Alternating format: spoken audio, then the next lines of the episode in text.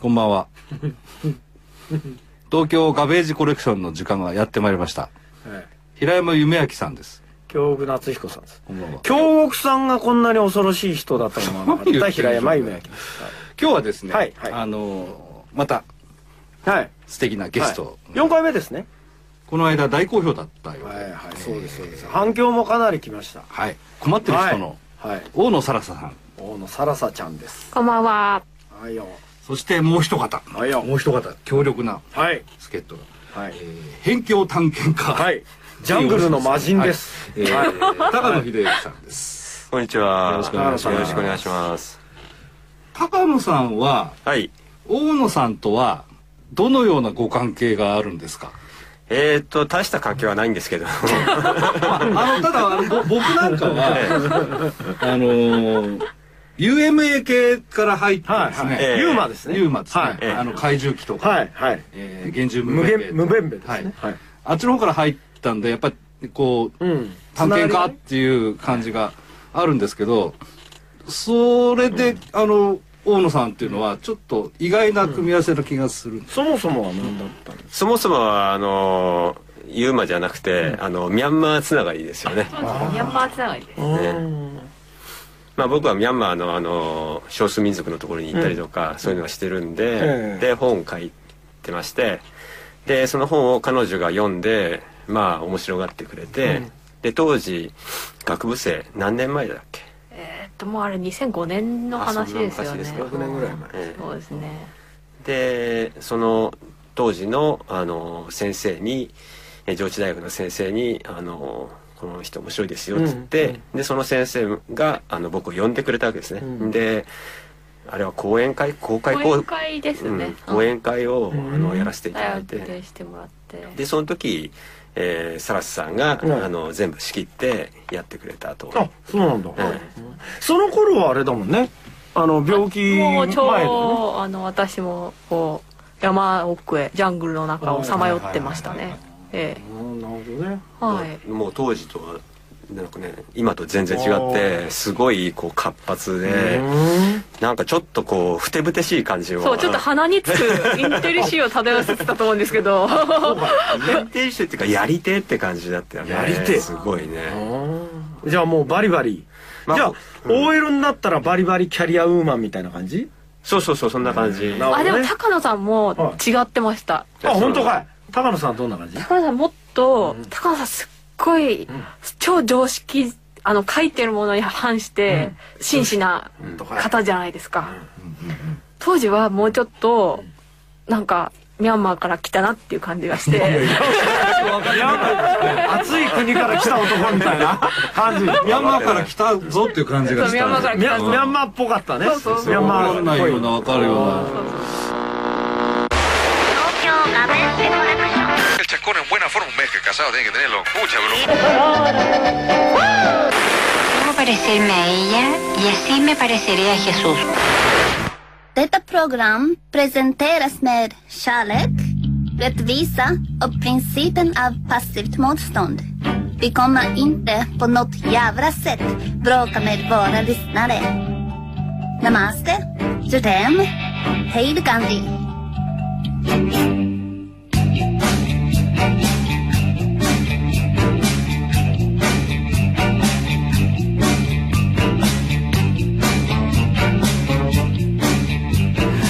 ミャンマーつながりってね、なかなかちょっとあの分かりにくいと思うんですよ、聞いてらっしゃる方は。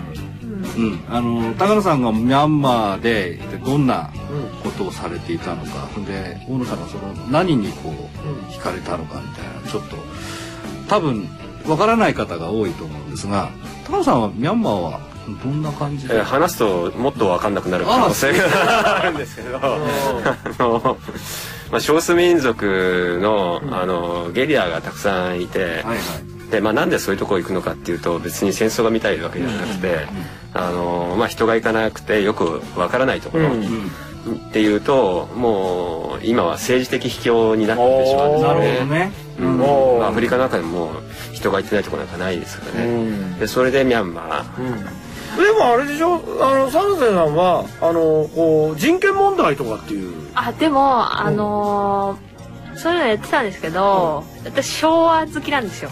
うん。昭和好き。あわかる。寅さんとか、はいはいはいはい。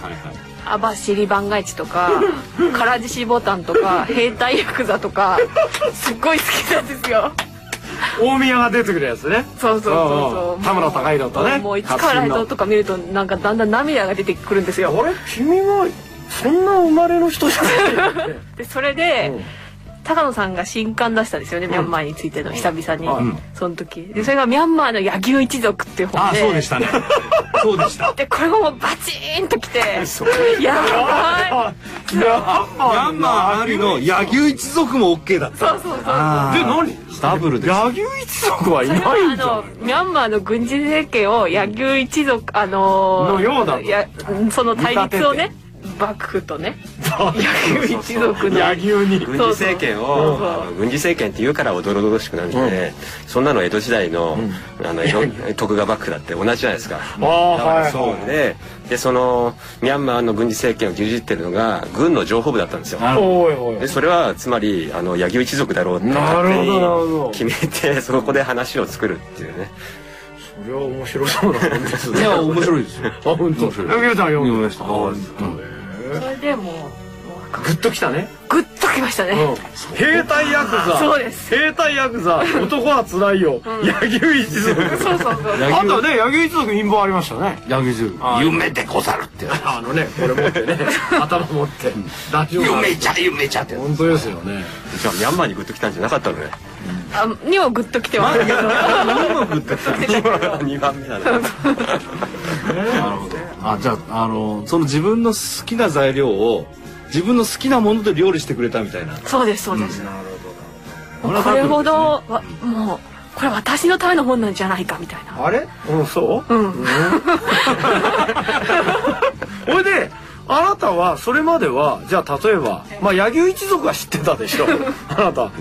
ミャンマーについてはそんなに詳しかったわけ？あそうそうそれはあの本当に日本人では高野さんが2人目ぐらいで行ってで私は4人目みたいなとことか。あすごい深いもう中国の雲南省から入って。雲南省側から？からじゃないとあの入れないんでしょ？だって。あのそのミャンマーへあ入れないんでしょうがないから雲南省側からこうえあんたも現地人に？水人だったりとかはい。そうそう。旅っつうのはいろんなやり方があるのね。それもそうですね。2006年7年とか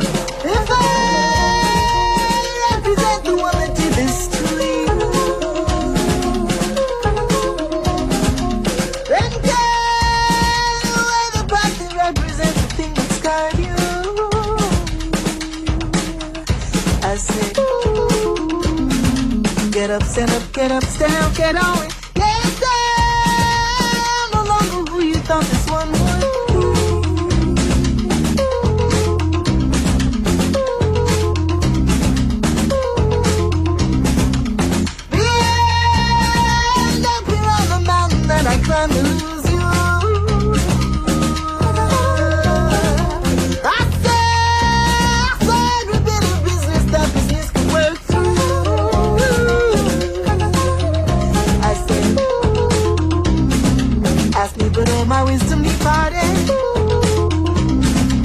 Tell me, but all my wisdom departed. But oh, please at least answer me this. Answer me, answer me. What's the business? Yeah. Don't take my life away. Don't take my life away from a distance. Yeah. Don't take my life away. Don't take my life away. I'm a victim. Yeah. Don't take my life away. Don't take my life away. I'm addicted. Yeah. Don't take my life away. Don't take my life away. これで向こうにいる間に調子悪くなったよねれはねでだんだんそれなんかずっと言っててだんだんだんだんなんか疲れてきて、でちょっとまあタイあたりで、まあタイにこう逃げてきてる難民とかがいるんで、ちょっとタイあたりでちょっと1年ぐらいちょっとゆっくり調査でもして、まあちょっとゆっくりでこれからどうするか考えようかなと思って、留学が決まった時になるほど。そうそうそうそう、うん。まあそこから始まってくる。そうね。でもそういうまあサラちゃんさんを見て、えあのー何？そのなんか書いてみなよみたいなことはそう高野さんがおっしゃっえー、とそうじゃなくて、うん。あのーメールが来たんですよね。た。うん。それが最初に来たのがいつ頃だったかな？ねえ入院してて、うん。ちょうどお尻が腫れてた頃に、はいお尻事件。そうお尻事件の時に、高野さんに、うん。なんかこう高野さんが出てるラジオをたまたま聞いたんですよ。はいはいはい。捨てたもんじゃない。ですまあね。まあラジオの力ですね。は高野さんあ高野さんだと思って、うんうん。久しぶりだな懐かしいなと思ったらなんかラジオでずーっと怪獣の話をしてて、うん怪獣の話しますわねそれ。まあ聞かれるから、UMA の話を、はい馬の話をこうずっとしてて、ああまだこんなことやってるんだと思って。懐かしいと。そう。嬉しくなって。嬉しくなってでそれで「あの覚えてますか?」って。でゆうや実はこんな大変な大変なこんなことになってみたいのを一回目送ったんですよね。びっく。りしたでしょ高野さんも。びっくりしましたね。もうあの奥地でバリバリやってるかなぐらいのうん。っていうよりかもう正直言って忘れてましたね。だって一回しか会ってないし、あ一回だけだった。そうなんですよ。あそうなの？でメールなうん何回もじゃないのね？そうなんですよ。へだからあそういえばうん。あそういう子いたなと思って、ででもしかも難病になっちゃってって、うんうんうん。そんなことあるのかっていう感じでしたよね、でそれで退院するうん。ちょっと前ぐらいに、なんかなんか書こうかなとか思って、なんとなく高野さんに、うん高野さんはすごいあの辺境が好きじゃないですか。でまあここもある意味辺境だから、まあね。そう。政治的辺境の次にはもうあれですね病理的辺境というか人医療的偏見医療的辺境というかうん。もしかしたらと思って、ダメ元でメールを。うん。なんかいつか何か書きたいなと思うんです。ってはいいうのが最後に書いてあったんですよ。うん。じゃああそうなのかと思ってとにかく大変そうだし書きたいって言ってるみたいだし。うん。それは割と面白いんじゃないかなと思って。ですぐ病院に行ったんですよ。おおクションって。急にあ来て本で本当に来てくれると思わなかったので、で話したらどんなものを書きたいかっていうとあの闘病記みたいなのじゃなくってあのもっと面白おかしいエンタメっぽいものをやりたいっていうんで、それは僕のあの方向性ともすごく合って、そうですね。ええ。うん。合ってるからそういうんだったらすごくいいんじゃないかなと。でもうその時にはこうした方がいいんじゃないっていう僕のアイデアもうん。すでに すでにあったんですよね。うん。そう困ってる人っていうタイトルもあったし、へえ。ええ。あそうなんだ。ええ。うんうんうんでもその話した時は、あの全然期待しなかったですよ正直言って。やってみて、うん。あのもしかしたらうまくいくかもしれないしまあダメならダメで別にね、うん。いいわけだし、うんうんでそれはそれで貴重なうんうん。体験記としてはまあきっと貴重なものになるだろうし、ぐらいのね、うんでもしそれで文章書けたら儲けものぐらいの感じ、儲けましたね。儲けましたね、結構お予想以上に大儲けだと思いますあーびっくりしましたよ本当に。あ本当。このね困ってる人。これえっと6月16日。もういよいよですよね。もうすぐですよね。やっと形になりましたね。本当ですね、本を作るっていうのは本当に大変ですね。ここだけにね深くなつかないようになんですか？大変ですねっていうこと大変ですよそれは。大変ですけど。この人ですね。あのー今年中に3冊出さないといけないんですよ。ああねえ大変じゃないですか三冊楽勝じゃないですか。いやあなた。あれ？高野さんあなたおかしいなことメインパーソナリティ平山夢明。レギュラーゲスト京極夏彦が送るラジオプログラム「東京ガベージコレクション」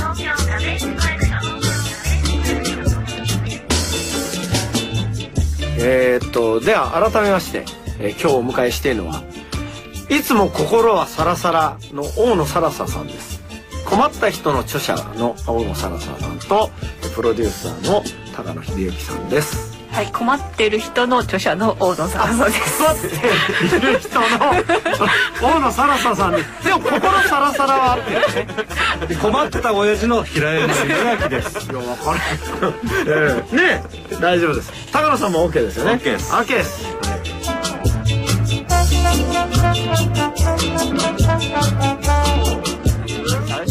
あのエッセイのねつもりだったんですよ。なるほど要するに自分の体験を交えてるんだけれども、時々体験を交えて、うん。でそれ以外にあのいろんなそのうん。病床から見える、あの社会だとか、あのそういう、ね難病の話だとか、うん。っていうことをまあ面白おかしくか、語っていこうっていう、まあいわゆるエッセイそうそうそうそう、エッセイだったのがその自分のまあ最初にねやっぱどういうあの経緯でこうなったのか説明した方がいいからって言って書いてったらそれがドワーッと続いて。もうこれ物語ですよね。そうそうそう、うんそうね、うん。でなんか予定と全然違うんだけどでも面白いから、うんうん。面白ければ別に何だっていいんで、うんうん。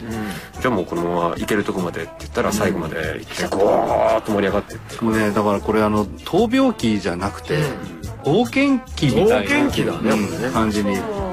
どうするどうすると思いながら読むんだからやっぱ冒険記だよね。そうなんだよねであのやっぱりね行ったことないところにどんどん行ってでさらにもっと違うところに行こうっていう意識にだんだん変わってくるじゃないですか。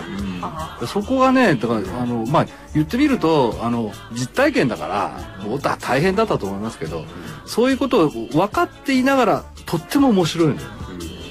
やっぱそのあたりってさ教えられるもんじゃないんだよね基本的に。やっぱ持ってる。だからそこが持ってるか持ってないかでかいですよね。そうですね。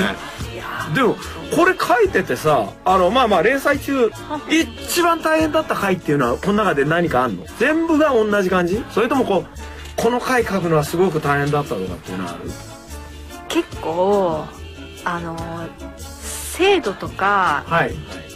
あの仕組みとかのことを面白く書くのはこれ難しいんですよ。これはね難しいです。よ、難しい。だって市役所行って笑う人いないですそう。からこれ無味乾燥な話ですから。でもそこが実はエンターテインメントのツボなのよね。ああそうね、そこができればね。あの面白いことはほっといても面白いじゃないですか。はいでも面白くないことを面白く書くっていうのはやっぱりそのか書き方のテクニックだから、そこに第一作にして気づいたってことはこれはあの結構すごいことだと思います。あのなんか読んでもらえなさそうなところって最初だからやっぱこう削ったり省いたりしていくことが多いじゃないですか小説家なんか特に。でもそこ取っちゃったら何書いてんだかわからなくなっちゃうとこがあるんですね。やっぱどうしても通通っていかなきゃいけない道でしょ？それをこのスタイルでやり遂げたところが多分これ面白いんだとだからやっぱり僕は思うんだけどサーサーちゃんの場合はやっぱ俺女の人って強いなって思うんですよ、僕はですよ。ある日突然お尻が流出してしまったら書くとは書かないって問題じゃないんですよ。だってだってお尻の具合悪いなと思ったらお尻腫れんでしょ。ぐわっと。とバーッと腫れて、あれあれよという間に、それが破れて、中身が出ちゃうんでしょ。こう書いてる途中で今度お尻じゃなくてこう腕が腫れてこう腕流出事件とかも起きたりしたんですけどまだそこに今ちょっと傷的にあるじゃないですか。でこう3箇所腫れてそれ流出したんですか？で流出したんですよ。でこう毎週こう行って麻酔なしでまたこう大体その麻酔なんだろう。それビルマの少数民族がやってることと変わんないんじゃないの？でも麻酔なしでこう切ってこう中身をこう出したりする腕出したりするわけですよね。そういうのもなんかこう下手になるくらいでこう。あのそれ僕知り合いで稲川淳二さんって人もいるんですよ あの人もですねあのあの虎のいる檻の中に突っ込まれたはしご取られた時があったらしいですけどその時あ食われたネタになるかなって思ったらしいですよ。喜んでいただけましたかってやつやっぱりそこはエンターテインメントですかやっぱり、まあそうまあエンターテインメントっていうかねやっぱこう自分の置かれた状況をどう見るかっていうね。多分ねこれあのこの内容だとねこうどんどんどんどんこう自分がね下がっていっても仕方ないことが書いてあるんですよ。そうですね、うん、本当本来的に。は。だってこれさ下手な少女漫画だったらさどんどん落ち込むヒロインみたいなことそれがねあょのーバランス取るようにこう上がっていくのよね。そう。ほんで成長するじゃん。そうなのよ。ほんであのやっぱりさ成長する人間って不思議なんだけど、俺やっぱちょっと奇跡的なことが何回か起きるんですけど、成長していこうとする人間ってさ何か呼ぶのね。幸運的なもの、ギリ首の皮ギリギリ一枚とかでスコッと救われたりするでしょ、あんなんすごいよね。あの頭の中で考えてても絶対出ない。そうね。自分に対する見方もそうだけど、例えばあの、お医者さんとか、周りの人に対するものの見方も、辛いと人のせいにするんですよ。そうですそうです。それで今本当に今一番必要なことが、まあ今あれですよ。オイラの国で。まああなたの国でもありますけど、今この国で一番必要なのは何かとんでもない大変なことが起きた時に原因を他に求めてそれによって現状が逃げないという思想が必要なんですよ。でそれがここにあるんです、だからそれは何でそういう状況に起きたかということは除いて、やっぱりその誰か当たりたいじゃないですか今京ちゃん言ったみたいに。そうなんですよ。大学生にしては怒りがましいところはまあまあもちろんそれはありますよでもだからといって自分がその前に進む力を止めてはいけないということがあるのがいいね。人のせいにすることで安心できる人っていると思うんだけど、はいはいはいでも安心はしても前に行けないのよね。そうですそうですであの前に行かなくてもいい時はそれでもいいんだけど多分前に行かなきゃいけない時って誰のせいでもどうでもいいのよきっと。でなんだかんだありながらも前に進んでいる限りはどうもたまに福音が訪れるようなね君のそれを読んでいると。これすごくよくわかりますね。完全な福音というかどうかわかんないけどもその時に絶望の中で手は救われるっていうか一瞬あるわけでしょ。だからそれを信じるからこそ前に進むよね、この先何にもいいことはないんだみたいなことではダメなわけ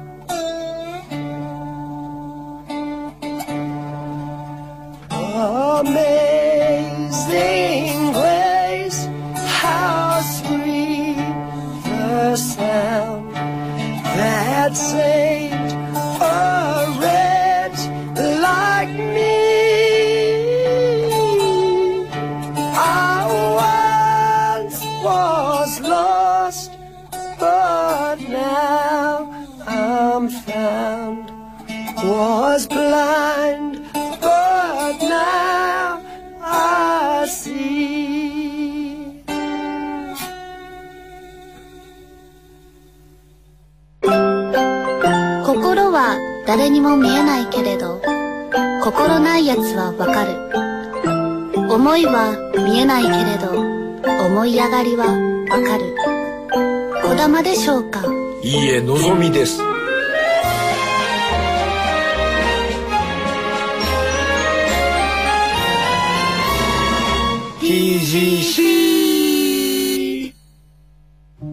それとあとはやっぱりさ今度はこういうものをさやっぱほらあの高野さんのねあの力を借りて発信することによってさやっぱ今度読んだ人の力っていうのもね反響があれば、それ嬉しいもんでしょ。これねあのー不思議なことにね同情するんじゃなくて、同情してくれる人っていっぱいいると思うんだけど多分これ読んだらね読んだ人が逆に力が湧くっていう書き方になってる、きっと。そうね、うん、あの例えばこのこの人大変だなかわいそうだなっていう同情ってまあありがたい話なんだろうけどそうじゃなくて逆にねこの本からちょっと力をもらう人っていうのが出てきちゃうっていう、ねなかなかそのフィクションではね描ききれない、にくいね、うん、あのこういうとこ目指すんだけどいかないんですよなかなか、うん。やっぱりそれはだからフィクションっていうものがあるじゃない、うん。でこれはノンフィクションなんでこういう体験をしてきた人間が一人の人間がいるっていう実証はもう済んでるので